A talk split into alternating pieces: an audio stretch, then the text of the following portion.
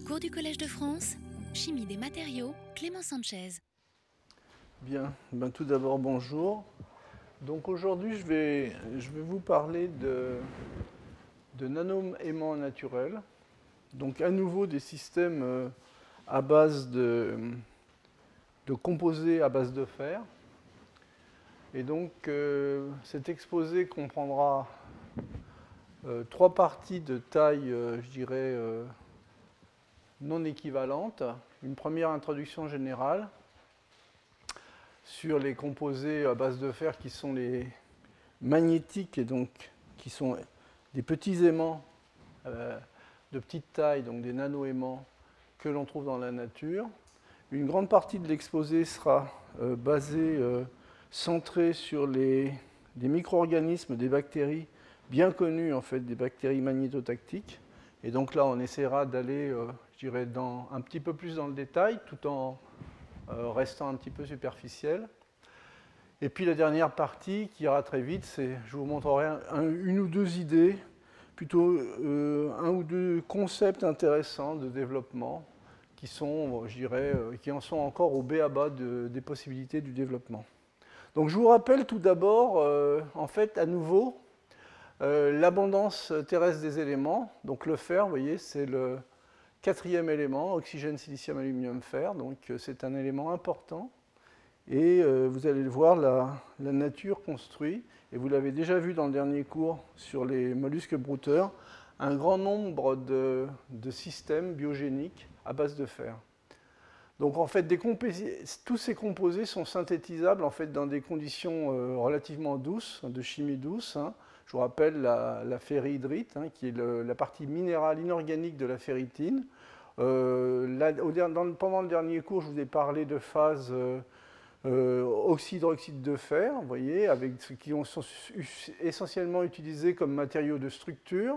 Et puis on avait commencé à voir également dans la partie euh, propriétés mécaniques de- des chitons, en fait, l'utilisation de la magnétite, hein, mais surtout dans un, euh, en utilisant les propriétés mécaniques en fait, de la magnétite. Donc euh, les oxydes de fer, bon, je vous avais fait un petit rappel euh, la dernière fois. Globalement, les, états d'oxydation les plus stables du fer sont le fer 2 et le fer 3. Donc vous avez tout un ensemble à droite d'oxydes de, fer, de fer 3, vous voyez, qui sont en général dans les colorations, je dirais plutôt euh, jaune-rouge. Vous avez à l'autre extrémité le, fer ferreux qui, par hydrolyse condensation, va donner en fait des hydroxydes ferreux. Et intermédiairement, vous avez des composés à valence mixte, des composés à valence mixte où vous allez avoir à la fois du fer 2 et du fer 3, comme les rouilles vertes, ou bien plus précisément comme euh, la magnétite. hein, la magnétite, euh, qui va être en fait le, minéral que nous allons voir tout au long de, et étudier tout au long de cette présentation. Alors la magnétite, vous voyez, vous la trouvez à l'état naturel sous forme de superbes cristaux colorés.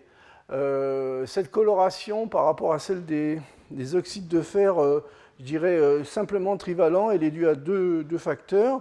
D'une part, un, la magnétite est un semi-métal, donc vous avez en fait un- une, largeur de bande interdite qui est relativement faible. Et également, c'est un composé à valence mixte, puisque vous avez à la fois du fer 2 et du fer 3. Et donc, vous avez un transfert euh, d'électrons optiquement activés euh, qui, en fait, génère une absorption très large dans le spectre visible. Alors, cette magnétite, et là, je vais vous parler également de grégite, qui, est en fait, qui a la même structure, mais vous remplacez simplement l'oxygène par le soufre. Hein, donc cette structure, c'est une structure qu'on appelle une structure spinelle inverse.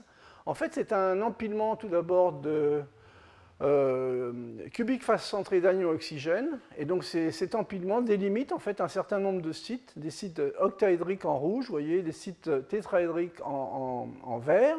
Et euh, dans le cadre de la magnétique, vous avez une occupation pour la moitié des sites octaédriques et une occupation pour le quart des sites tétraédriques. Et donc les deux états d'oxydation se répartissent de la façon suivante. Dans les sites tétraédriques, vous avez 8 atomes de fer 3. Dans les sites octaédriques, vous avez un partage avec autant de fer 3 que de fer 2.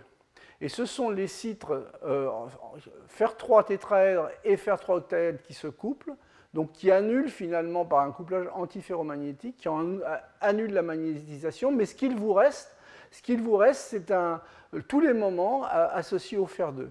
Et donc c'est typiquement quand vous avez des moments magnétiques qui ne sont pas totalement compensés, vous avez un composé euh, de type ferrimagnétique avec un moment magnétique résultant, vous voyez, par Mike, qui est de l'ordre de 32 magnétons bord. Donc c'est un, aimant, c'est un système aimantable qui est euh, particulièrement euh, intéressant et performant. Alors, quand vous regardez maintenant l'aspect nanométrique, l'aspect petite particule et magnétisation, Bon, le, premier type de caractérisation, c'est de regarder la, magnétisation en fonction du champ. Vous voyez, vous obtenez ce genre de courbe ventrue avec une hystérèse. Et les systèmes qui sont aimantables à température ambiante présentent justement cette hystérèse. En particulier, vous avez la présence euh, d'une magnétisation rémanente et d'un champ coercitif. Et ces propriétés, même si vous avez du spin dans tous les cas, je dirais, vont fortement dépendre, c'est-à-dire que la, forme de cette courbe va fortement dépendre de la taille, de, l'objet, de la taille de l'objet euh, magnétique. En particulier, si vous avez des objets de trop petite taille, vous allez perdre cette hystérèse. Simplement, vous, allez rentrer dans le domaine des objets super paramagnétiques. Et en fait, vous avez, en fait, il y a un moment par particule, mais finalement, euh, ce moment, il est moyenné par l'agitation thermique. Et donc, en fait, ces, matériaux euh, euh, super paramagnétiques, à température ambiante, pour la plupart, ils sont, ils sont, donc petits et ne présenteront pas une aimantation à température ambiante. L'aimantation va commencer à apparaître à partir du moment où vous descendez en température et que vous allez bloquer finalement euh, ce mouvement, en fait, ce mouvement des spins. Par contre, si vous commencez à travailler avec des objets plus gros, vous grossissez un petit peu la taille de vos objets, à ce moment-là, euh, vous allez avoir un système qui va être un aimant, qui va être un magnétique, mais qui va avoir tendance, pour des raisons énergétiques, à euh, faire ce qu'on appelle des domaines de Weiss, donc des, différents domaines magnétiques, mais globalement, vous avez quand même une perte énergétique due au couplage entre ces domaines. Et le cas, je dirais, idéal au niveau d'un nano-aimant, eh c'est ce qu'on appelle le système Stable Single Domain, dans lequel vous avez finalement un moment, euh, une taille de particule qui vous permet d'avoir un moment constant et surtout euh, une aimantation, même à température ambiante. Alors le passage en fait entre un système SSD, un multi-domain state ou un système super paramagnétique pour une composition donnée, donc pour un matériau, ça va dépendre de la température, bien entendu, du volume et donc de la taille, également de la forme et de l'anisotropie cristalline de, de, votre euh, particule, et également, ça va dépendre de la présence ou non de champs, euh, de champs magnétiques externes. Alors donc, les nanoparticules vont être ferri ou ferromagnétiques. Dans le cas du, spinel euh, oxyde de fer, elles sont ferrimagnétiques. Et donc, elles doivent, avoir une taille minimum pour être des aimants permanents à température ambiante. Hein. Et donc, pour les, structures à base d'oxyde de fer euh, magnétite, Fe3O4, et ben, la taille... Euh, la, taille en fait minimum est aux alentours de 25-30 nanomètres. Il y a beaucoup d'animaux et d'organismes qui utilisent finalement les champs magnétiques pour se guider et pour s'orienter. Alors vous avez deux grandes, méthodes en fait pour euh, euh, deux grands phénomènes hein, qui permettent justement l'orientation l'orientation des animaux, des micro-organismes. Alors il y en a une qui est basée sur la magnétoréception chimique. La magnétoréception chimique, en fait, euh, euh, elle est associée à la création de radicaux libres photogénérés. Et en fait, les rapports entre ces radicaux euh, sont modulés par les champs magnétiques. Et donc c'est cette modulation en fait des rapports d'espèces radicalaires hein, qui est photogénérée. En général, les, systèmes de détection se trouvent au niveau de l'œil, qui permet finalement d'orienter euh, d'orienter en fait l'animal. Et puis vous avez un deuxième système qui est la magnétoréception, qui elle se fait via l'utilisation de nanoparticules magnétiques. Hein. et donc, euh, il y a, la plupart de ces animaux utilisent la magnétoréception, mais certains utilisent sans doute les deux. En fait, ceci étant, j'irai beaucoup plus en cours d'étude. Alors, ce qui est utilisé, c'est une information à la fois directionnelle, une sorte de boussole magnétique, et également une, information sur la position, une espèce de carte magnétique, et vous allez voir euh, comment cela peut se faire. Donc, euh, euh, en fait, c'est une double, une double information qui est analysée. Alors, si vous regardez le champ magnétique terrestre, hein, vous avez les lignes de flux sortent par le pôle sud. Cette... Donc, en fait, vous avez très clairement une variation du flux ici Hein, qui va vous donner en fait une information directionnelle, et ça, ça va pouvoir être utilisé comme une boussole, une boussole pas très précise, mais une boussole, vous voyez. Hein. Donc la polarité et l'inclinaison va pouvoir permettre en fait d'utiliser en fait les flux de champ magnétique comme une boussole, mais ce que vous voyez également, c'est que les lignes, les lignes de flux en fait n'ont pas le même espacement lorsqu'on est près des pôles et lorsqu'on est près, euh, près, de l'équateur ou près des pôles. Et donc ça, ça, traduit des variations également d'intensité du champ magnétique, et elles sont, elles sont représentées simplement par ces petits vecteurs blancs. Et donc cette intensité du, du, cette variation de l'intensité du champ magnétique peut être utilisée en fait également comme une carte, un positionnement. Et c'est en combinant les deux finalement, l'aspect, je dirais, une information directionnelle et une information sur la position, que euh, ces, animaux ou ces micro-organismes euh, créent finalement une espèce de, GPS magnétobiologique avec une euh, faible résolution, mais ce qui est suffisante pour l'orientation. Alors, un, simple exemple, vous voyez ici, vous avez une membrane neuronale et vous avez un certain nombre de clusters magnétiques, donc de petites particules magnétiques, qui sont accrochées à la membrane neuronale vis-à-vis euh, par des filaments du cytosquelette. Alors quand le champ euh, magnétique est parallèle, à ce moment-là, vous avez en fait des, les clusters magnétiques qui se rapprochent et vous avez finalement ces canaux ioniques qui restent fermés. Et lorsque vous changez d'orientation, vous voyez, avec un champ perpendiculaire, très simplement, ben, vous, modifiez l'espacement entre les clusters euh, magnétiques qui ont tendance à s'éloigner, ce qui veut dire que vous tirez finalement sur les filaments du, euh, euh, du, cytosquelette, ce qui permet finalement d'ouvrir les canaux, donc un passage d'ion, une production d'un signal électrique, et utiliser ce signal pour la communication avec le cerveau, euh, par le cerveau et le système nerveux. Vous Donc ça, c'est un modèle très très simple qui vous explique comment peut se faire en fait le passage d'une information magnétique vers, vers un animal. Alors, les bactéries euh, magnétotactiques, donc en fait, ce sont des micro-organismes prokaryotes anaérobies, voire micro-aérophiles, hein, qui vivent à peu près dans tous les environnements, l'eau douce, l'eau de mer, la saumure. Euh, donc ce sont des, systèmes que l'on trouve, euh, je dirais, à, peu près partout. Donc ils sont constitués, vous voyez, d'un corps bactérien et puis de flagelles qui leur permettent finalement de se déplacer. Alors, ce sont des, bactéries gram-négatives qui appartiennent à différents phylums. Je ne vais pas rentrer dans les détails.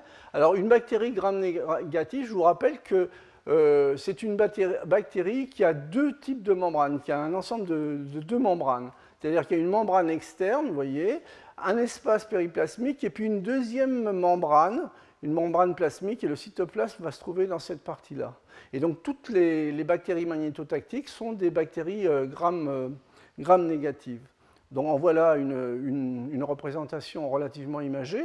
Alors elle se caractérise, vous voyez, par cette paroi bimembranée ici, par la présence de flagelles pour, la, pour le déplacement, pour la mobilité, et puis par une, chaîne, vous voyez, une chaîne de petites particules, euh, ici avec un petit angle, et vous verrez vers la fin de l'exposé euh, à quoi correspond finalement ce début de, torsion. Hein. Et donc ces, ces, chaînes sont constituées de de particules, de nanoaimants, de petites particules magnétiques, euh, d'oxyde de fer ou de, grégite, donc de sulfure de fer, qui, bon, avec les mêmes structures, les deux systèmes sont des, sont nanoaimants euh, fortement magnétiques. Alors, Lorsqu'on regarde un petit peu de plus près par microscopie électronique comment sont constituées ces, chaînes, c'est ce qu'on appelle des chaînes de magnétosomes, on voit que les particules d'oxyde de, fer, ces nanoaimants, sont complètement recouverts d'une petite membrane, ça c'est une microscopie électronique. Alors cette membrane, la composition chimique, c'est une membrane essentiellement phospholipidique qui contient euh, des protéines et qui contient également quelques sucres. Alors, elles ont été découvertes, vous voyez, dans les années 75 par Richard Blackmore, en fait, qui s'est intéressé à ces petites bactéries parce qu'il s'est aperçu que finalement, euh, elles avaient des déplacements qui étaient euh, couplés, qui étaient couplés au, champ magnétique terrestre. Donc ça, c'est une des, des, photos de microscopie qui avaient été faites à l'époque. Vous voyez, c'est en 1975. Ça a été publié dans Science. Euh, en faisant un petit peu la littérature, on s'aperçoit que en fait, il y avait un illustre inconnu qui s'appelait euh, Salvatore Bellini de l'Université de Pavie, qui avait finalement trouvé également que certaines bactéries, en 1963, donc quelques années avant quand même, euh, qui avait en fait trouvé que certaines bactéries étaient magnétosensibles et qu'elles avaient un, comportement particulier lorsqu'elles étaient euh, soumises à un champ magnétique. Alors, euh, Salvatore Bellini est resté jusqu'à très récemment un petit peu dans l'obscurité, parce qu'à l'époque, euh, les universités italiennes, euh, lorsque quelqu'un faisait sa thèse, pour publier, il était obligé de passer devant un jury qui jugeait si le travail était de valeur suffisante pour pouvoir être publié à un niveau autre que le niveau local et au niveau international. Et donc finalement, à l'époque, le jury italien a a jugé que ce n'était pas très bon, ce qui veut dire qu'il euh, faut toujours faire attention aux avis, euh, aux avis des gens très très compétents d'un certain âge qui peuvent finalement passer à côté de choses euh, relativement intéressantes. Bon, maintenant les choses commencent à se remettre, je dirais, dans, le cours du temps et dans les derniers articles que j'ai lus, bon, on tient compte de, justement de la découverte de ce jeune chercheur italien. Alors, leur comportement de ces bactéries magnétotactiques est le suivant. En fait, ce sont ce qu'on appelle des, bactéries polaires qui distinguent finalement le nord ou le sud. Les, bactéries que l'on trouve euh, dans le nord vont vers le nord, en fait, se plongent vers le nord, alors que les bactéries du sud vont vers le sud. En fait, leur mouvement, finalement, le mouvement de leur, de leur flagelle est complètement inversé. Donc, en fait, pourquoi font-elles cela? Eh bien, Elles font simplement cela parce qu'elles recherchent, elles recherchent les zones en fait, les, plus, les plus intéressantes pour leur, leur, vie et leur croissance. En fait, c'est ce qu'on appelle la zone de transition oxyque-anoxique. Je vous, rappelle que ce sont des, micro-organismes qui n'aiment pas trop l'oxygène, hein, elles sont micro-aérobies, et donc elles cherchent finalement, elles ont donc, lorsque, euh, quand vous regardez les lignes de champ, euh, quand vous êtes dans le nord, aller vers le nord, ça veut dire plonger. Donc aller chercher cette zone, et vous regardez les lignes de, champ du côté du sud, aller vers le sud, ça veut dire également plonger pour aller chercher finalement cette zone euh, de transition oxyque-anoxique. Et les, premières, je dirais, euh, bactéries qui ont été étudiées, en fait, correspondaient à ces bactéries polaires. Depuis, on s'est aperçu qu'il y avait d'autres bactéries qui avaient un comportement axial, c'est-à-dire qu'elles s'alignent toujours sur le, elles, utilisent le champ magnétique pour s'aligner, mais elles ne nagent pas préférentiellement vers le nord ou vers le sud. En fait, la direction directionnelle, la direction, le, choix de la direction, la, décision directionnelle, elle va dépendre finalement de capteurs et de signaux chimiques, le niveau d'oxygène par exemple qui est présent, etc. Mais malgré tout, le champ magnétique a une importance parce que la, migration le long des lignes de champ magnétique pour, euh, ces, euh, micro-organismes réduit un problème de recherche tridimensionnel pardon, à un problème unidimensionnel. Donc en fait, ce sont des systèmes qui se rendent, de, par ce fait, beaucoup plus efficaces. Alors les, les bactéries magnétotectiques, il y en a une très grande variété. Ce que vous voyez ici, ce sont des, chaînes de, magnétosomes, vous voyez, avec des systèmes qui présentent des doubles chaînes. Alors il y a un très très grand nombre. Il y en a, je dirais, une, petite dizaine qui ont été un petit peu plus étudiées. En particulier, vous voyez, les quatre premières sont souvent utilisées comme modèles, simplement parce que pour euh, les étudier et étudier finalement leur, évolution et leur mode de croissance, évidemment, on peut le faire sur les souches sauvages, mais également ce sont des systèmes qui doivent être, euh, on doit être capable de les développer au niveau d'un laboratoire. Hein. Alors, je vous disais une grande variété, donc vous avez, voyez, des chaînes, des systèmes qui sont cocoïdes ovoïdes, des systèmes de type vibrion, des systèmes de type coq, donc avec des, systèmes, voyez que vous voyez des chaînes, des chaînes de magnétite entrecroisées. Ici, des systèmes à double chaîne. Là, vous avez également, voyez, dans, le cas présent, des, des, doubles chaînes avec des formes de particules très fortement allongées. Vous avez également des, bactéries qui forment des, systèmes multicellulaires, un petit peu, ça ressemble un petit peu à un chou-fleur. Quand vous regardez à l'intérieur, vous avez tout un ensemble de cellules, et à nouveau, ce que vous retrouvez là, c'est dans, dans le cas présent, vous voyez, c'est une, ce sont des nanoparticules à base de sulfure de fer. Vous voyez à nouveau ces chaînes se former hein, dans le système bactérien.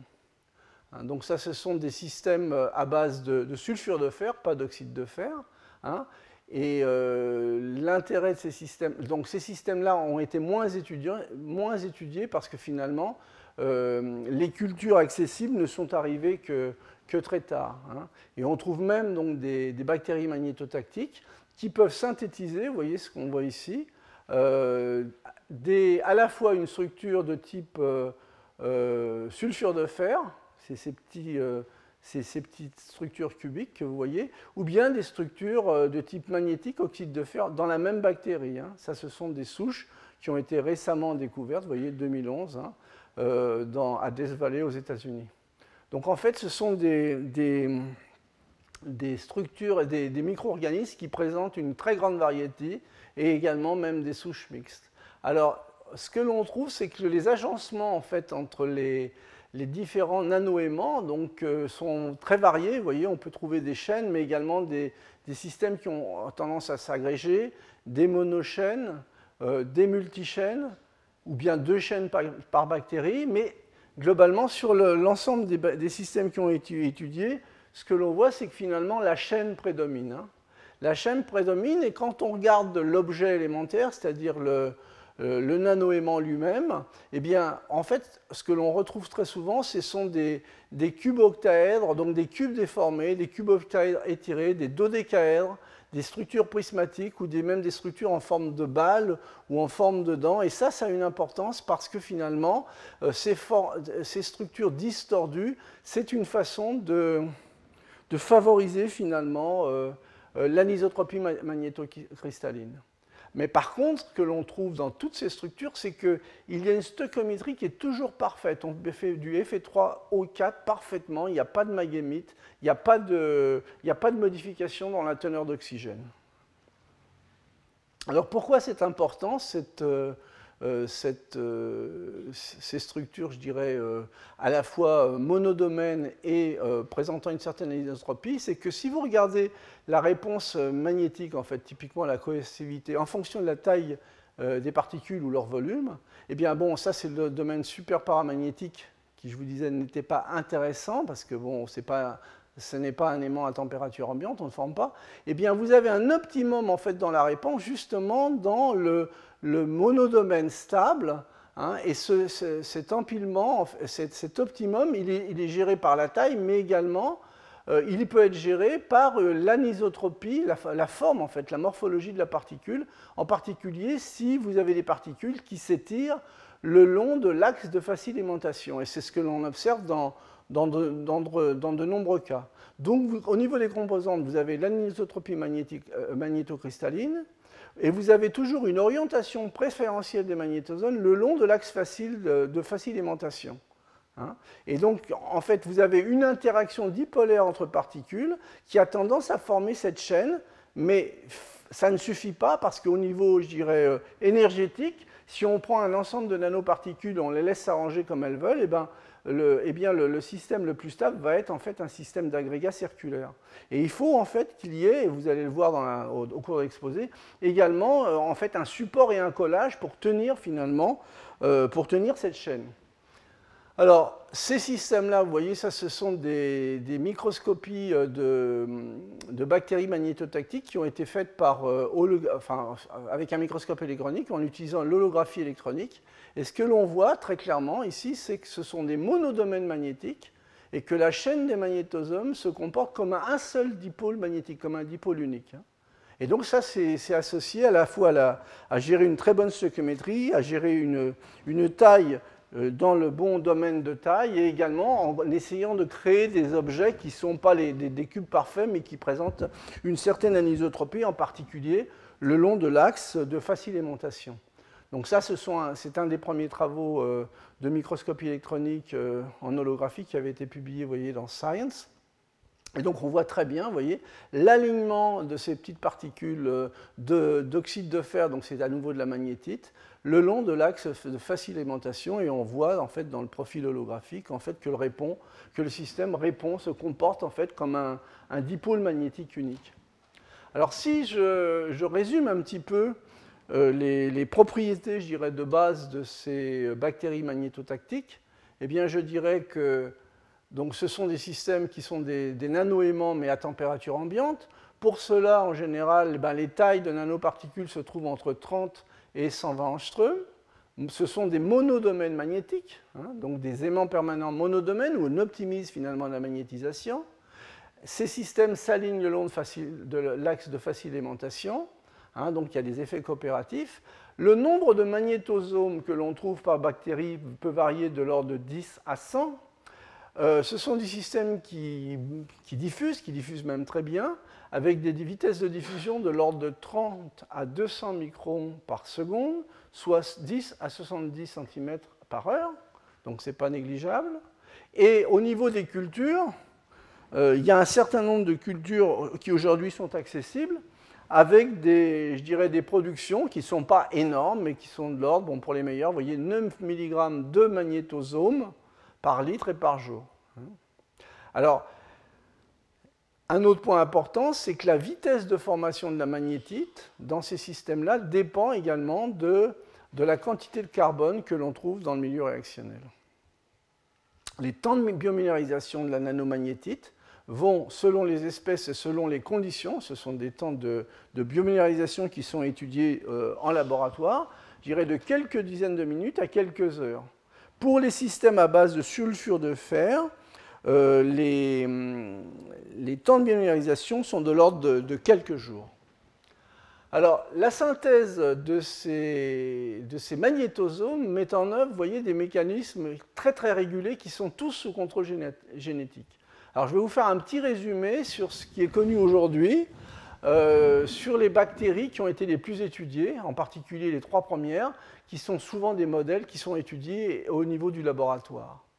Alors, euh, sur une base en fait à la fois de génétique, de génomique, de protéomique et également de chimie physique, vous allez voir. Il y a eu de très nombreuses études qui ont été faites sur, souches et en particulier sur ces deux-là. Hein. Donc, les études ont été faites à la fois sur les souches sauvages, également sur les souches qui pouvaient être cultivables, en utilisant euh, l'arsenal de la biologie moléculaire, c'est-à-dire en utilisant également ce qu'on appelle la formation de mutants, c'est-à-dire on, éteint finalement un gène, les méthodes de knockout, euh, des méthodes physico-chimiques variées, donc la diffraction et absorption des rayons X, euh, le XANES, l'EXAFS, les spectroscopies Mossbauer et Raman. Mossbauer parce que en fait, le, fer est un élément qui est propice à l'utilisation de ce type de spectroscopie, et également des microscopies électroniques en transmission, et surtout dans un mode euh, en trois dimensions et en utilisant ce qu'on appelle de, la cryofracture. Donc, en fait, un grand contrôle génétique, et je vous rappelle très brièvement, en fait, euh, ce qu'est un euh, modèle simplifié des opérants, c'est-à-dire comment va se transformer se transférer l'information génétique. Donc un opéron, c'est une unité de l'expression de la régulation des gènes. Donc l'information génétique est contenue en fait dans des molécules d'ADN. En fait, mais cette, euh, cette information doit être euh, transcrite, elle doit être, on, doit envoyer cette, cette, cette information jusqu'aux protéines, jusqu'à la synthèse des protéines, qui elles vont être en fait les biomolécules qui vont effectivement faire le travail. Et donc en général, donc un opéron, vous avez un promoteur sur lequel vient se fixer euh, l'ARN polymérase. L'ARN polymérase, c'est le système qui va permettre de polymériser donc, et de faire finalement la transcription entre l'ADN et l'ARN messager. Et puis vous avez un système, un opérateur qui est simplement une valve avec des, répresseurs plus ou moins complexes qui changent la conformation de cette molécule et qui font que la valve est fermée ou ouverte. Et quand la valve est, ouverte, à ce moment-là, l'ARN polymérase peut finalement faire son travail et transcrire en fait l'information contenue dans les gènes 1, 2, 3, N par exemple, pour former l'ARN messager.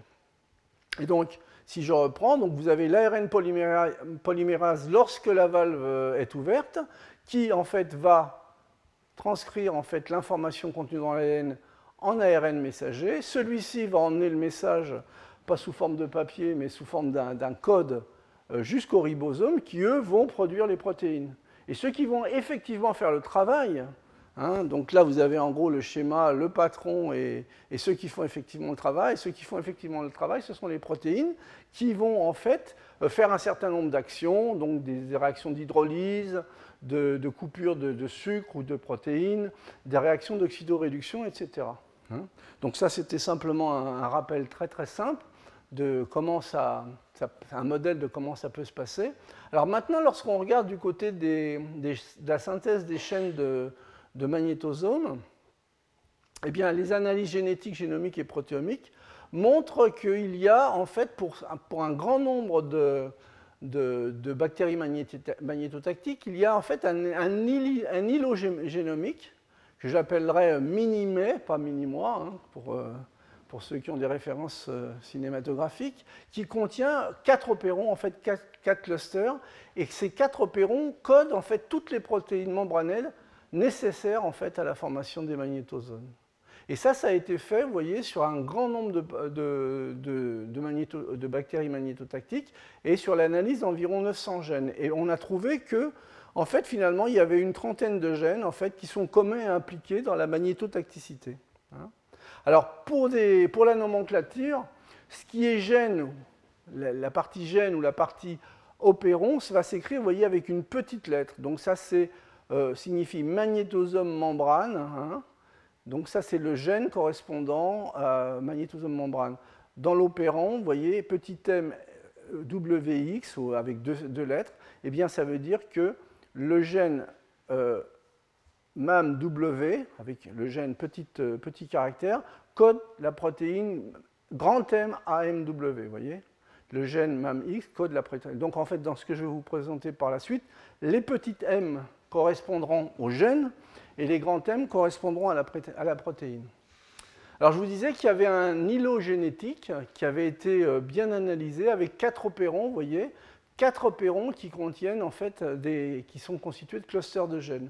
En particulier, vous en avez quatre, vous voyez, avec bon, des nomenclatures sur lesquelles je, vais passer, mais avec des, nombres de gènes variables. Vous voyez, si vous faites le total ici, vous allez trouver une trentaine de gènes, mais avec des fonctions qui sont relativement précises. En fait, ce gène-là va plutôt s'occuper de contrôler la morphologie du cristal. Le, gène GFDC va contrôler plutôt la taille. Par contre, le MAM AB, celui-ci, le MAM central, va être essentiel pour la biomémorisation. Et puis, vous avez le XY qui va euh, être euh, important pour un certain nombre de fonctions annexes. Alors, l'analyse, en fait, sur les deux souches qui ont, été les plus étudiées, clairement, on a identifié un certain nombre de gènes, euh, et donc vous avez en face de ces gènes la fonction de la protéine codée. Donc certains sont utilisés surtout pour un contrôle d'oxydoréduction, d'autres permettent d'absorber du fer, d'autres de contrôler les pH, donc des pompes à protons. certains en bleu là, vont être utilisés pour essentiellement pour l'invagination de la membrane, pour former la membrane du magnétosome, hein. d'autres plus dans la charpente, et puis ces deux MAM J et MAM K vont être plutôt, euh, je dirais, dans, la construction finale, dans, le mode de construction, c'est-à-dire comment on va associer ces magnétosomes pour garder une chaîne, euh, et, comment on va les, garder, je dirais, euh, de façon, avec une structure qui, peut, avec, qui présente une certaine solidité.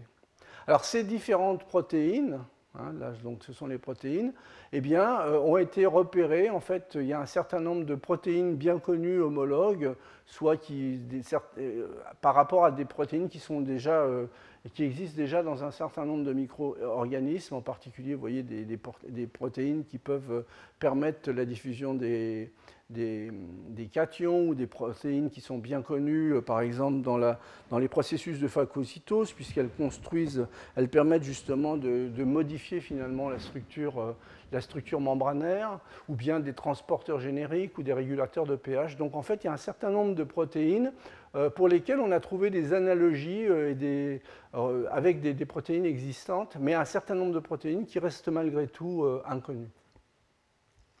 Alors je vous disais que ce fameux opéron MAMA-B est essentiel pour, d'une part, la biogénèse de la membrane, la délivrance du fer et la production de magnétite, et la formation des chaînes de magnétosomes. Et cet opéron, vous voyez, contient un grand nombre, nombre de gènes. Hein. et euh, simplement pour vous montrer un petit peu la difficulté en fait, de l'étude de ces systèmes, pour en fait deux souches différentes, très étudiées, vous avez euh, pratiquement les mêmes, les mêmes gènes, hein, et avec une petite différence, et vous avez ce, gène I finalement qui n'est pas euh, parmi, soi-disant, les plus importants, mais ce gène est quand même essentiel pour la formation de magnétique. C'est-à-dire que si vous conservez euh, tout l'appareil génétique et que simplement vous modifiez ce gène I, eh bien, à ce moment-là, si vous faites un mutant, eh bien, vous continuez à former des nanoparticules, mais cette fois-ci, vous, ne biominérisez plus finalement de la magnétite, mais une structure qui est beaucoup moins magnétique, l'hématite. Hein, donc, c'était simplement pour vous montrer un petit peu la difficulté finalement associée à ce genre d'études. Alors si je regarde maintenant un petit peu plus en détail la synthèse euh, des, des magnétosomes, il y a cinq étapes principales. Bon, il y a d'une part la formation de la membrane du magnétosome. Ensuite, j'irai, il y a la capture et le transport du fer jusqu'à l'organite. Il y a la biominéralisation proprement dite, donc euh, synthétiser des nanoparticules de composition, de taille et de morphologie contrôlée. Il y a ensuite euh, euh, l'organisation finalement de ces chaînes, de ces chaînes de magnétosomes. Il faut que ça soit relativement bien aligné pour optimiser justement les propriétés mécaniques. Et puis il y a une dernière étape qui est finalement la reproduction du micro-organisme et de la bactérie. Alors au niveau de la formation de la membrane du magnétosome, ça, ce sont des données de microscopie électronique, vous voyez. On voit très bien ici la membrane externe. Hein. Je vous rappelle que c'est une bactérie gram-négative, donc on a une membrane externe et une membrane interne. Et on voit très bien ici, euh, c'est de la microscopie faite en cryofracture, la membrane externe, ça c'est en fonction du temps, hein. euh, et la formation finalement de la poche, vous voyez, qui utilise finalement la membrane interne, la membrane cytoplasmique. Hein. donc c'est une invagination de cette membrane-là ce qu'on voit bien, et ensuite bon, apparaissent en fait des, taches euh, beaucoup plus noires qui correspondent à la formation de, la magnétite. Et donc rien que pour cette invagination, eh bien, euh, euh, vous avez un certain nombre de, protéines en fait qui créent et stabilisent le vésicule, hein, et d'autres, hein, une autre en fait en particulier, qui régule finalement la forme du vésicule. Donc rien que pour créer en fait cette invagination, vous, avez, vous mettez au travail déjà cet ensemble de, protéines. Hein. Donc ça, c'est un résumé de ce que je viens de vous dire. Hein. Donc vous avez d'abord une biogénèse des vésicules, puis ensuite un tri des protéines membranaires, de telle façon à former finalement euh, euh, ce magnétosome, en fait, ce magnétosome, la, poche qui, va, recevoir finalement le, le biominéral par invagination de la membrane interne. Alors, le deuxième point, c'est justement la capture du fer et le transport du fer jusqu'à l'organite. Alors, je vous ai dit dans les cours précédents que le fer 2 et le fer 3 n'ont pas la même réactivité et pas la même solubilité. Et ce sont des micro-organismes qui utilisent le fer 2 ou le fer 3, j'irai en fonction de la disponibilité. Donc à partir du moment où vous avez, pardon, où vous avez en fait du fer 3 qui est très peu soluble, eh bien, pour le transporter, pour le capturer et le transporter, vous êtes obligé de le complexer, et en particulier euh, des sidérophores qui est fer, à base d'hydroxamate ou de catécholate, sont très souvent euh, rencontrés dans ces, dans ces bactéries magnétotactiques, mais pas toujours, hein, comme complexant du fer, qui permettent finalement d'éviter la précipitation du fer 3. Vous savez que le fer 3 à pH 7, eh bien, en général, euh, ça précipite, donc ce n'est pas soluble. Alors si on regarde maintenant la, capture et le transport du fer, hein, donc vous avez donc la récupération du fer dans l'environnement. Donc fer 3, il faut le complexer en général, ce sont des sidérophores, mais on n'a pas les preuves dans tous les cas qui ont été étudiés.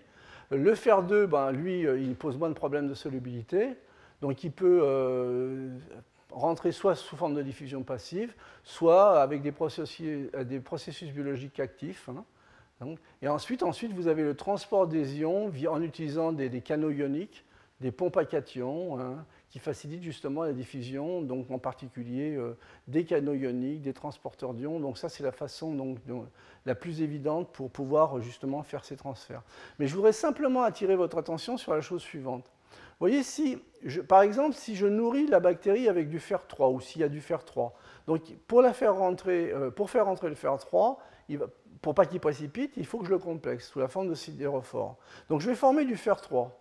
Donc il faut que j'ai un deuxième système enzymatique qui me transforme ce fer 3 en fer 2. Pourquoi? Parce que la dernière fois, je vous ai dit que dans, les ferritines, en fait, dans les ferritines, le, canal d'entrée, en fait, était sélectif et c'était que le fer 2 qui rentrait.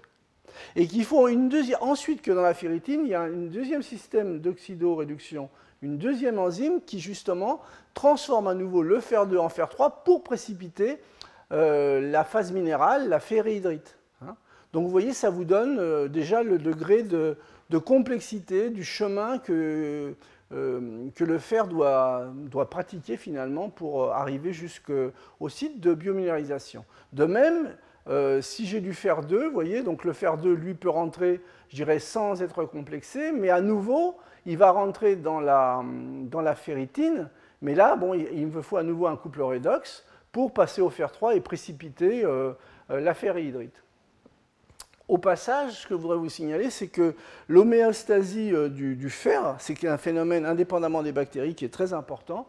Et actuellement, vous avez un certain nombre de groupes de recherche, aussi bien à Paris 6 qu'à l'INSERM, mais dans d'autres laboratoires, qui étudient, finalement les couplages sidérophore-fer, en particulier pour des, systèmes anticancers. Alors, le point 3, si je regarde la biominéralisation des particules, et les études qui ont été faites, là je vous en fais un petit résumé. En général, ce qu'on utilise, c'est euh, on cultive des bactéries dans un milieu très appauvri en fer, donc on les, on les affame quelque part. Ensuite, dans un deuxième temps, on alimente le milieu en fer. Une fois que les bactéries sont, formées, on observe les différentes composantes formées.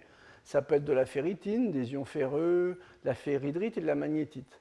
Et donc ça, toutes ces, composantes, on les observe via de la microscopie électronique ou via des techniques spectroscopiques. Alors il y a quatre ou cinq travaux que j'ai un petit peu, je dirais, sortis de l'ensemble des travaux. Il y a un premier travail qui avait été fait, vous voyez, dans les années 83 par, euh, par Frankel, euh, essentiellement basé sur du Mossbauer, qui a mis en évidence que au cours de la biomélanisation, il y avait des hydroxydes ferriques de faible densité, de la ferrihydrite et finalement de la magnétite.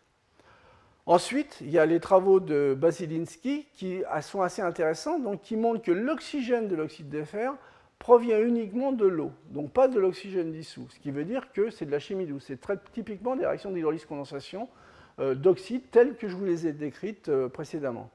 Un, travail, également publié par Damien Fèvre, qui lui a, suivi, a fait un suivi temporel par spectroscopie Mossbauer en fait de différentes euh, des phases formées.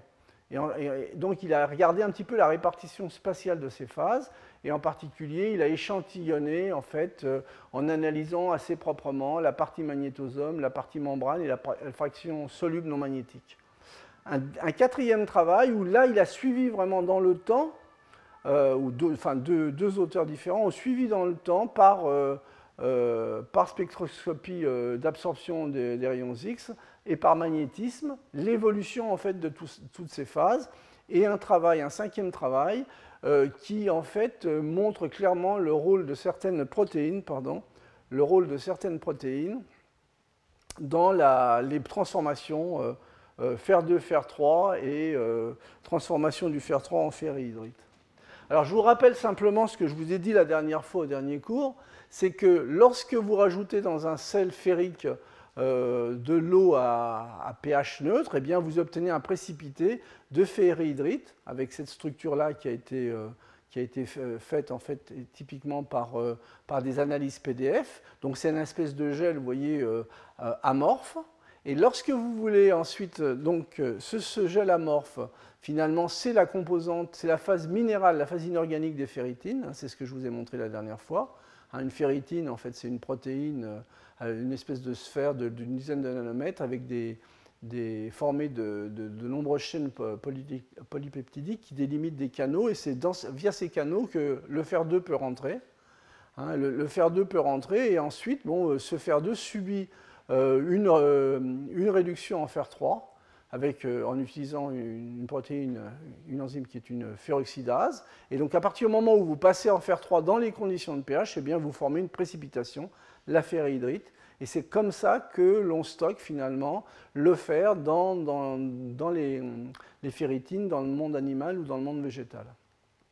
Alors, cette fameuse ferrihydrite, que l'on peut faire également par chimie douce, comment va-t-on pouvoir la transformer en, en magnétite Eh bien, je vous ai dit que à partir de ce système amorphe qui n'est pas très très bien structuré, si vous rajoutez du fer 2, eh bien, vous allez pouvoir former euh, la magnétite et par différents types de processus, soit des réarrangements locaux, soit de la dissolution-cristallisation. Et ces deux processus vont se faire avec des, cinétiques différentes et simplement vont être gérés par euh, la concentration en fer 2, donc à la, vitesse à laquelle vous allez pouvoir délivrer du fer 2 dans, le système. Et donc vous allez voir que finalement, au niveau, euh, au niveau bactérien, eh bien, ce sont des chemins réactionnels qui sont très proches de, ce que je viens de vous raconter. Alors ça, c'est le, travail de Fèvre. Donc ce qu'il a fait dans un premier temps, c'est donc euh, il a affamé ces bactéries, puis il a ajouté soit du fer 2, soit du fer 3. Et quelle que soit la source de fer, les bactéries transforment le fer en magnétite. Hein. Donc c'est ce que vous voyez ici. Et donc vous voyez ici la réponse magnétique qui augmente en fonction du temps avec un seuil, euh, un seuil qui se trouve aux alentours d'une cinquantaine de minutes. Hein. Donc en fait, la, magnétisation euh, démarre de façon assez conséquente à 55 minutes et se finit vers des temps de l'ordre de 6 heures. Hein. Euh, dans le même laps de temps, vous avez des tailles de particules qui passent de 18 nanomètres à 31 nanomètres et un nombre de magnétosomes par cellule qui passe de 16 à 30. Donc globalement, le temps de formation d'une bactérie magnétotactique complète euh, au niveau donc, de sa réponse magnétique, dans, le cas présent, c'est environ 6 euh, heures. C'est ce qu'on voit également, pardon, euh, très clairement ici, avec des, microscopies électroniques qui ont été faites en fonction du temps, et on voit, euh, bon là, il n'y a pratiquement pas de particules, là, il y en a quelques-unes, ici à 50, et puis, bon, le, système nanoparticules commence à, à se densifier à partir de, je dirais, une centaine de minutes. Alors, l'étude a été complémentée par de la spectroscopie Mosboer, parce que finalement, avoir du fer dans le système, eh ben, c'est une très bonne sonde. En fait, je vous rappelle que cette spectroscopie Mosboer, c'est une spectroscopie qui est basée sur l'absorption des rayons gamma par les noyaux atomiques dans les solides. Et on, récupère finalement euh, des informations sur l'état d'oxydation du fer et sur les environnements locaux de l'atome. Hein. Donc ce que vous observez en spectroscopie Mosboer, ce sont des transitions entre des niveaux euh, de spin nucléaire 1,5 et 3,5 pour le fer, vous voyez.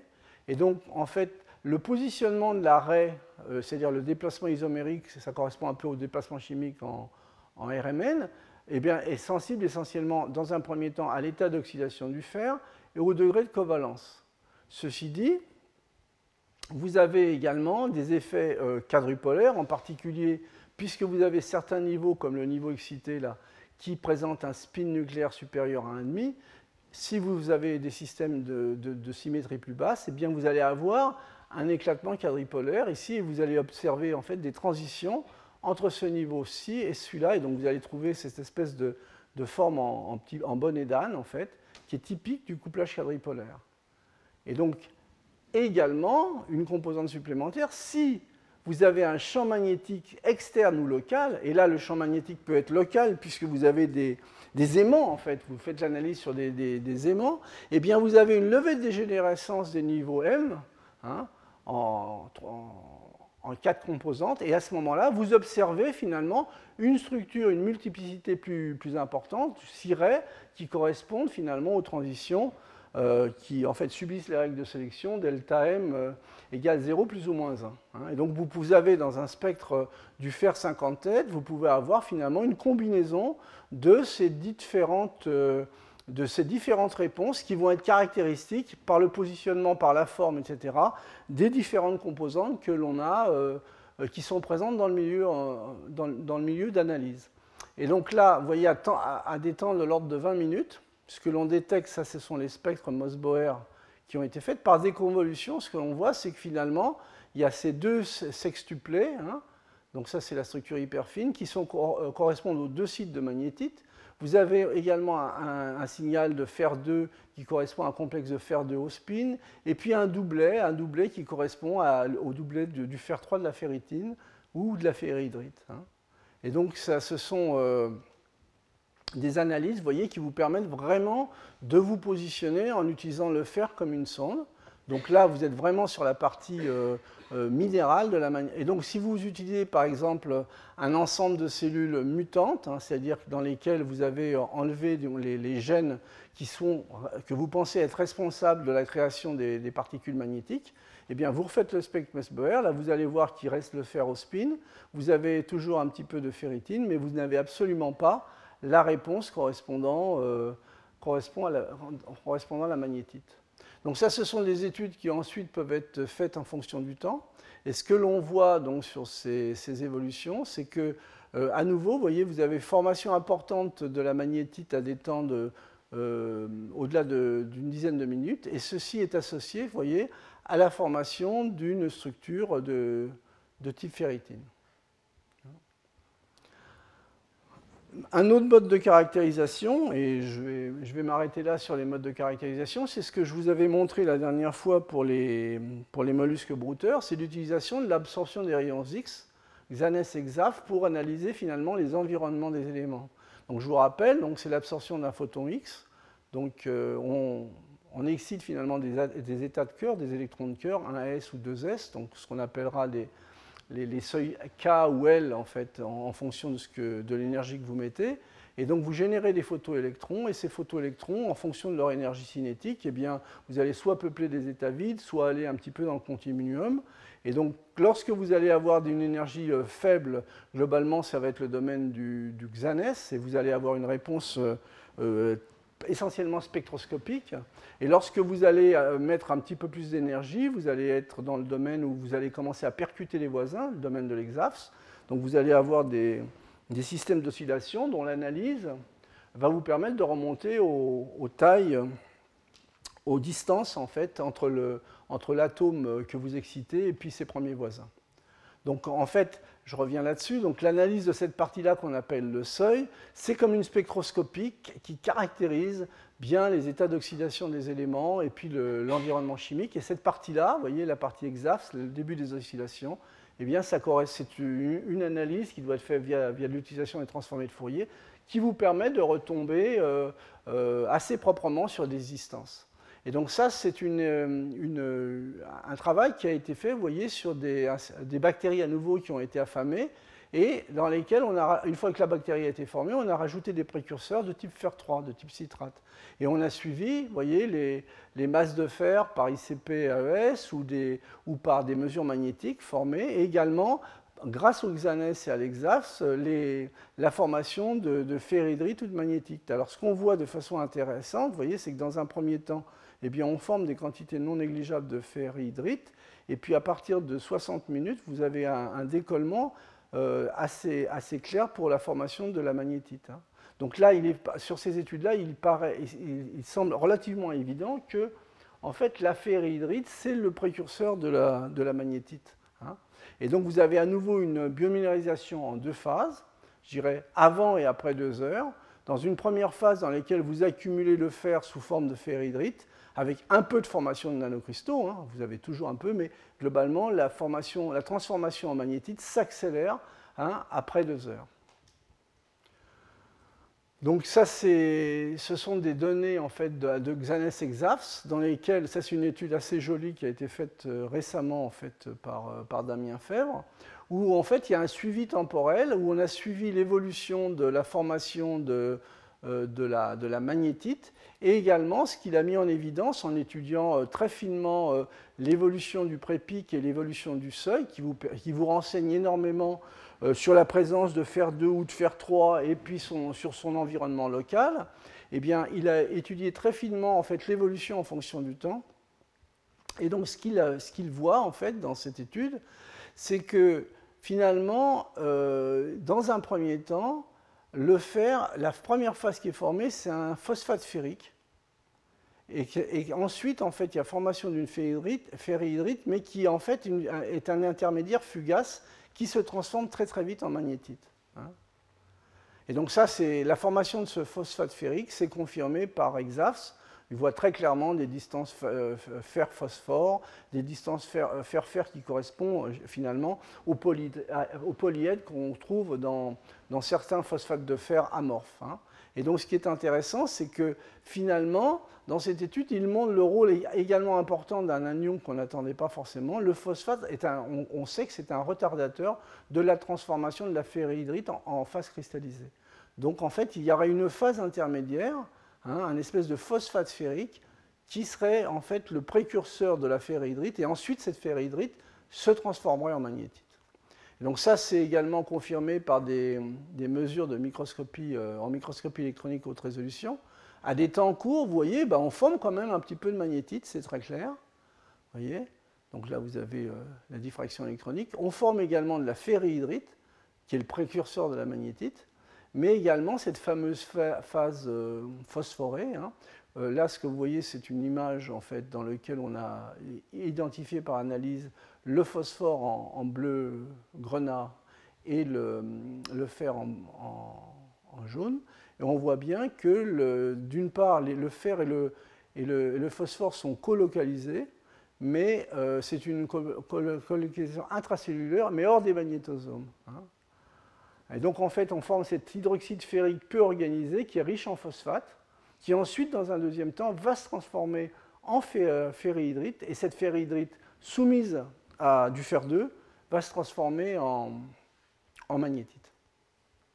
Donc formation, je répète, hein, formation d'un hydroxyde ferrique phosphaté, ensuite transformation vers une ferrihydrite intermédiaire fugace, et ensuite formation de la magnétite.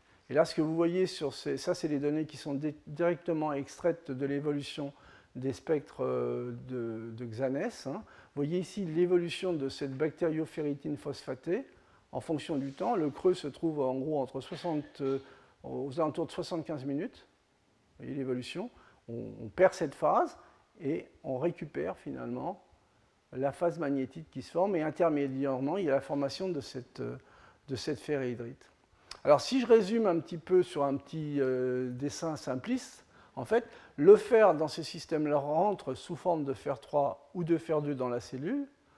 Euh, il faut bon, finalement que ça soit assisté par des mécanismes d'oxydoréduction, c'est ce que je vous ai expliqué tout à l'heure. Hein, Ensuite, vous avez formation d'une ferritine phosphatée amorphe, où on stabilise finalement le système, c'est le précurseur. Dans un deuxième temps, vous avez élimination du phosphore et création de cette ferrihydrite transitoire, qui, grâce à un excès de fer 2 ou la formation de fer 2, hein, va permettre la transformation ferrihydrite plus fer 2 donne magnétite. Ça, c'est ce qu'on connaît, on, connaît ça très bien au niveau du laboratoire, ce sont les transformations habituelles de chimie douce. Donc ce qui n'est pas compris encore dans ces, études, c'est en fait euh, cette, cette, élimination du phosphore et la formation de cette ferrihydrite transitoire. C'est-à-dire c'est typiquement cette, étape-là qui reste encore, euh, je dirais de mon point de vue, euh, très nébuleuse. Alors, ben, toutes ces petites particules qui s'alignent, eh bien, il faut qu'elles tiennent. Alors, elles tiennent comment dans, la bactérie? Eh ben, Vous voyez, là, c'est une photo de microscopie électronique, on voit en fait tous ces magnétosomes, Hein, ici, qui sont parfaitement alignés ou relativement bien alignés. Puis vous voyez ces filaments verts ici, hein, qui servent en fait de support et de gabarit. Hein. Et donc ces filaments verts, vous voyez, ils sont associés finalement à la protéine MAMK. Ici, c'est la, même image en fait en tomographie d'une bactérie qui possède cette, euh, cette bactérie. Et vous voyez que l'alignement se fait très bien grâce à ces filaments. Ce sont des filaments qui ressemblent à de l'actine. Hein. Je vous rappelle à nouveau, l'actine, c'est une protéine euh, de structure hein, qui permet de structurer par exemple la formation de, des, des, pour créer des processus de phagocytose. Et là, l'image du dessous, eh c'est la même bactérie, mais dans laquelle on a euh, fait un mutant, dans lequel on a supprimé cette protéine, donc le gène correspondant et cette protéine. Et là, vous voyez que finalement, on arrive à créer, on arrive à créer magnétosomes, mais alors c'est, c'est un petit peu tout et n'importe quoi, il y, a une, il y a un désordre qui se crée. Mais ça ne suffit pas, parce que globalement, euh, vous accrochez les magnétosomes, mais il faut une, autre protéine pour finalement permettre de... Ça, ça sert un petit peu de, de tringle, je dirais, au support, mais il faut également une protéine qui va assurer la cohésion entre vos petites particules, vos magnétosomes, et puis, euh, et puis la tringle support. Hein. Et donc, cette interaction, elle se fait avec une deuxième protéine, donc, euh, que l'on appelle MAMJ. Hein. Et lorsque l'on utilise en fait un mutant de, cette, euh, de, cette, de, ce gène, en fait, si on supprime finalement ce gène dans le voilà ce que l'on observe. On observe finalement que tout en gardant le, gène associé à MAMK, on observe bien la formation de ces filaments, ça, il n'y a pas de problème, mais le système, vous voyez, complètement euh, euh, ne s'accroche pas du tout. Hein. Donc en fait, c'est un système basé sur deux protéines. J'irai une protéine qui assure finalement l'organisation le long d'un axe, globalement, et puis une deuxième protéine, une protéine acide, qui assure le collage. Donc, si vous, vous euh, par exemple, si, vous regardez l'évolution euh, d'une bactérie magnétotactique en supprimant euh, cette, protéine qui sert de colle, eh bien, à maturité, voilà ce que vous allez former. Vous allez former des agrégats, simplement parce que vous n'avez pas ces points de colle. C'est un petit peu l'image simpliste que je trouve, c'est celle-ci. Hein. Vous avez un support, en fait, qui est la tringle, Hein, donc, euh, pour, créer un alignement, et puis euh, vous avez les magnétosomes, mais globalement, il vous faut quand même un point de colle ou un point d'adhésion vis-à-vis vis -vis vis du support. ça fonctionne, je dirais, de façon, toute chose égale par ailleurs, un petit peu de la même façon. Alors, si je résume les modèles de formation du magnétosome, bon, on pourrait considérer qu'il y, a cinq étapes. Bon, il y a d'abord la biogénèse des, des vésicules, il y a l'invagination de la membrane en utilisant la membrane interne, vous voyez. Ensuite, il y a l'entrée du fer et la nucléation des premières euh, petites particules de magnétite, donc des systèmes qui sont encore en cours d'exploration. Là, il y a énormément de recherches à faire. Ensuite, vous avez la croissance et maturation de la nanomagnétite, donc qui, provient de la ferrite et puis du fer 2, hein, ça, ça me paraît assez clair. Et puis vous avez ensuite l'assemblage en fait, de ces petites particules en utilisant en fait des protéines, voyez, du type actine, qui servent un petit peu, c'est un petit peu la, la tringle je dirais, ce que je vous ai montré, et puis des points de colle également. Dernier point, euh, la reproduction de la bactérie. Alors vous avez un, bon ça c'est une bactérie qui a été assez bien étudiée par microscopie électronique. Donc vous allez avoir une période de, de l'ordre de 120 à 180 minutes où vous allez avoir un allongement de la bactérie qui va passer de, taille, par exemple dans le cas présent, de 2 à 5 euh, nanomètres. Et puis vous avez une deuxième étape qui prend à peu près euh, quelques dizaines de minutes, où vous allez avoir une construction centrale, ici, voyez et cette construction euh, et, début de division est générée en fait par un, un anneau protéique, hein, une tubuline. En fait, c'est un peu. je vais vous montrer une image qui va vous permettre de comprendre. Et puis dans un troisième temps, et dans un temps très court, vous avez une torsion, une tension du système, et vous avez ensuite, après torsion, vous avez formation, migration et formation du formation. Donc typiquement, voilà, vous voyez, quand vous, avez un ballon que vous voulez finalement euh, le séparer en deux, euh, il faut que vous ayez un système. Le système, si vous le relâchez, là, il va revenir à son état initial, et il faut que vous ayez quelque chose qui vous permette de le ficeler. Alors ça, c'est la même étude, mais faite par cryo euh, euh, tomographie en microscopie électronique, à différents temps. Vous voyez très clairement ce que je vous ai dit euh, précédemment, l'alignement superbe de tous ces magnétosomes sur MAMK, voyez, et puis la formation en fait d'une construction, construction. Ensuite, le système commence à, très légèrement se tordre. Hein et vous arrivez finalement à un système qui va se rompre une fois que vous avez un certain angle de torsion. Et ça, c'est un élément qui n'est pas anodin parce que globalement, les cassures se font toujours pour des angles de torsion vers 50 degrés dans le cadre de ces magnéto, euh, des bactéries magnétotactiques, parce que globalement, eh ben, il va falloir également gérer la force d'attraction magnétique au moment de la, de la cassure, qui est de l'ordre de 40 euh, piconewtons. Le fait que vous fassiez un angle ici de 50 degrés, eh bien, ça vous diminue par un facteur 4 cette attraction magnétique, et c'est à ce moment-là que le système va pouvoir se rompre.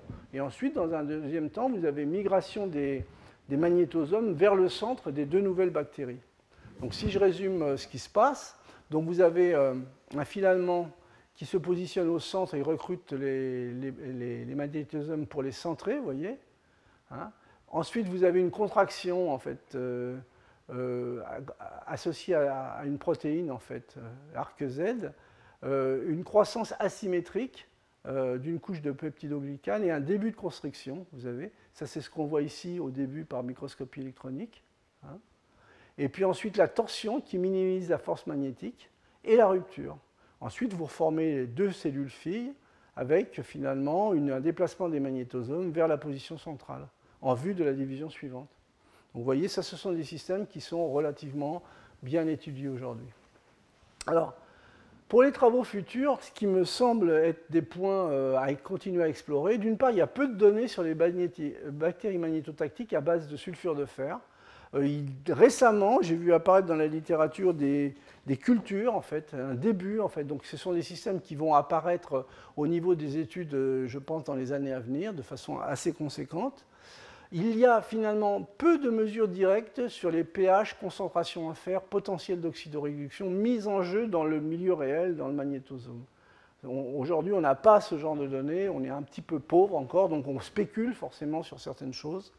Vous avez également euh, certains gènes importants qui n'ont pas encore été bien identifiés. Par exemple, qu'est-ce qui règle le nombre de magnétosomes? Qu'est-ce qui règle la morphologie du magnétosome? Ça, ça reste encore un petit peu, je dirais, dans, dans un flou artistique. Certaines euh, bactéries magnétotactiques utilisent des sidérophores pour internaliser le fer. Alors là, j'irai pour le chimiste. Une fois qu'on sait ça, ça paraît assez clair. Mais d'autres, peut-être pas. En tous les cas, on ne les a pas mis en évidence. Donc il reste à, regarder un petit peu la généralité. Euh, est-ce qu'il y a généralité ou pas dans l'utilisation de sidérophores pour internaliser le fer 3 peu soluble qui précipite, comme je vous l'ai dit, euh, dans la cellule également, un point qui me paraît important de souligner, c'est l'analyse du métabolisme. Il y a très peu d'études qui font l'analyse du métabolisme de ces bactéries, et en particulier les bilans euh, carbone, azote, hydrogène, fer pendant la croissance. Et il semblerait que finalement, il y a une, euh, le rôle du fer n'est pas simplement euh, un rôle, je dirais, pour former des systèmes magnétiques et pour créer de l'orientation possible dans, dans, ce milieu bactérien, mais également, il joue également sur, directement sur l'équilibre et, sur l'équilibre euh, et sur le métabolisme de la bactérie. Et également, forcément, euh, le nombre de souches sauvages est très très important par rapport au nombre de souches étudiées et qui sont cultivables. Donc ça, ça soulève forcément un certain nombre de questions. Alors faire des nanoparticules fortement magnétiques et de cette grande qualité, ce que je vous ai montré, forcément ça peut être intéressant pour des nanotechnologies ou des biotechnologies. Hein. Donc vous, avez fait un cours il y a deux ans sur l'imagerie et sur l'intérêt d'utiliser des, nanoparticules en imagerie comme agent de contraste, IRM, dans les thérapies, euh, par exemple pour l'hyperthermie ou le relargage d'un principe actif. Je vous rappelle que lorsque vous soumettez des nanoparticules à un champ oscillant, eh bien ça chauffe. Donc si vous les mettez sur une tumeur et que vous excitez la tumeur avec un champ magnétique oscillant, eh bien vous allez euh, dégrader cette tumeur par chauffage. C'est ce qu'on appelle typiquement l'hyperthermie. Et également, ça peut être utilisé pour le contrôle, euh, l'analyse cellulaire hein, et la détection de maladies. En fait, tout, ça, c'est basé finalement sur les, propriétés magnétiques de, systèmes nanoparticulaires. Alors là, j'ai juste deux très courts exemples à vous montrer, qui sont plutôt en fait des, concepts ou des ouvertures vers un futur qui me paraît au moins intéressant d'explorer. Ça, c'est en fait un travail euh, relativement récent euh, qui avait pour but mais sans succès, hein, je vous le dis tout de suite, de faire des vecteurs thérapeutiques hybrides autopropulsés. Alors l'idée c'est quoi? C'est de dire bon bah on va prendre une bactérie pas trop grosse, une, bactérie magnétotactique pas trop grosse, typiquement de taille euh, inférieure à 2 microns, hein, et puis on va euh, les charger, la, charger avec un, système qui peut s'accommoder de principes actifs. Et le plus classique, eh ben, c'est un liposome. Et donc là pour ça, ben, je fais de la chimie assez, simple, un couplage euh, euh, azote acide, un couplage carbodinimide, et j'accroche mes liposomes. Et donc ce que vous voyez ici, c'est la bactérie magnétotactique avant et après accrochage euh, des liposomes. Et dans, dans, cette étude, globalement, ils ont pu accrocher plusieurs dizaines jusqu'à 70 euh, liposomes, voire plus. Alors pourquoi ça peut être intéressant? Je dis bien pourquoi ça pourrait être intéressant. C'est que finalement, si je vous fais un, bref rappel de l'inconvénient des liposomes en, thérapie cancéreuse, Bon, globalement, les propriétés pharmocinétiques sont moyennes. Vous avez un ciblage local qui est difficile. Vous avez en particulier une difficulté de pénétration des tissus profonds, hein, une biodistribution qui est non spécifique. Et en particulier, si vous regardez dans les cellules cancéreuses, vous pouvez avoir des diffusions limitées euh, parce que vous avez des, vaisseaux qui peuvent être très petits dans certaines tumeurs, et également vous avez un milieu hypotoxique qui est beaucoup plus difficile à traiter. Non seulement à traiter, mais également euh, euh, par les voies chimiques, mais également par les voies radiothérapiques. Donc il faudrait trouver des systèmes qui permettent d'accéder finalement à ces, réseaux sanguins. À ces réseaux sanguins d'une part de petite taille et donc dans lesquels vous avez des milieux hypoxiques. Et donc l'idée, c'est de se dire, bon, finalement, si j'ai une bactérie euh, magnétique, que je la charge avec des, vecteurs qui peuvent avoir un principe actif, sachant que je vais avoir deux possibilités pour, faire, pour véhiculer cette bactérie, le champ magnétique, je peux utiliser le champ magnétique, et également le fait qu'elle remonte toujours les gradients, euh, négatifs d'oxygène. Donc ça, ça pourrait être intéressant. Bon, vous voyez, 70 liposomes par bactérie, le concept est beau, honnêtement, le résultat euh, euh, concret, mais ce n'est pas grave, n'est pas très intéressant. Hein. Donc, il montre que le vecteur composite peut être fait, qu'on peut le contrôler via l'utilisation d'un champ magnétique, qu'il semblerait remonter un peu le gradient négatif d'oxygène, pénètre les petits vaisseaux, il n'y a aucune preuve dans l'étude. Par contre, la vitesse de navigation, malgré la charge, malgré le fardeau, ça reste 100 microns par seconde, ce qui est pas mal. Mais par contre, ben, vous avez des temps de vie optimales de ce système-là qui sont de l'ordre de 30 minutes. Plus le fait que vous avez, les systèmes de défense immunitaire qui vont, euh, qui vont euh, liquider le, vecteur à la vitesse grand V tel qu'il a été présenté là. Mais je maintiens qu'il y a une idée derrière tout ça qui me paraît intéressante. Donc ça, c'est une image qui permet de voir que finalement ce vecteur a bien pénétré les cellules. C'est ce que vous voyez en rouge. Euh, ce que vous voyez en, en vert, c'est le cytoplasme. En bleu, c'est le noyau, ce sont les couleurs habituelles de ce genre de, mode de détection. Deuxième exemple, et je, termine sur celui-là, eh bien, c'est intéressant d'avoir ces nano-aimants euh, magnifiquement ordonnés, de très grande qualité, mais ça serait bien de pouvoir les transférer sur d'autres micro-organismes, peut-être plus ad hoc pour un développement technologique. Alors ça, c'est ce qui a été fait. Vous voyez, donc ça, c'est une des bactéries magnétotactiques les plus, les plus étudiées, hein, le, le Griffiths valdens.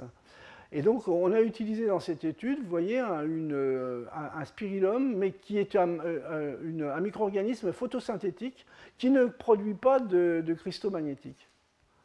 Donc ça, c'est ce, nouveau micro-organisme, le récipient d'étude, et lorsqu'on approche un aimant. Donc on fait un, transfert de gènes en, en, modifiant, en mettant les opérons, vous voyez, dont je vous ai parlé tout à l'heure, le MAMA-B et le MAM-XY, êtes dans cet organisme-là. Et voilà ce qu'on obtient déjà d'une façon qualitative.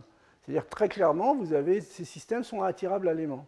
Et quand on regarde au niveau d'une culture mixte, vous avez ici un cliché de microscopie électronique. Et ici, ce que vous voyez, c'est la bactérie, euh, la bactérie mère, hein, la bactérie euh, magnétotactique de départ. Donc vous voyez clairement ici les liposomes, euh, les, magnétosomes, pardon, hein, qui sont formés avec des petites particules magnétiques. Ça, c'est ce qu'on veut avoir. Et quand on fait l'analyse en fait du système qui a été euh, modifié génétiquement, et eh bien, ce qu'on voit également dans cette zone en particulier, qu'on voit mal ici, mais avec l'agrandissement vous voyez mieux, on voit également la formation de ces petits chapelets de systèmes nanoparticulaires. Hein.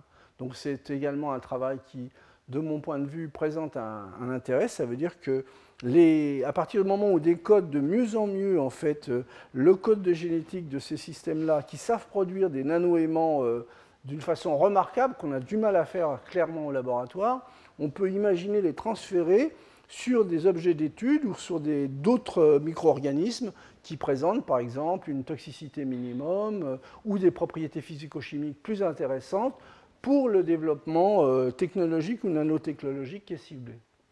Donc voilà, donc je vous ai montré que les nano-aimants euh, présentent de multiples intérêts à la fois scientifiques, sociétaux et technologiques. J'ai peut-être été un petit peu long, je vais arrêter là. Et puis euh, je vous remercie euh, pour votre attention. Retrouvez tous les contenus du Collège de France sur www.colège-2-france.fr.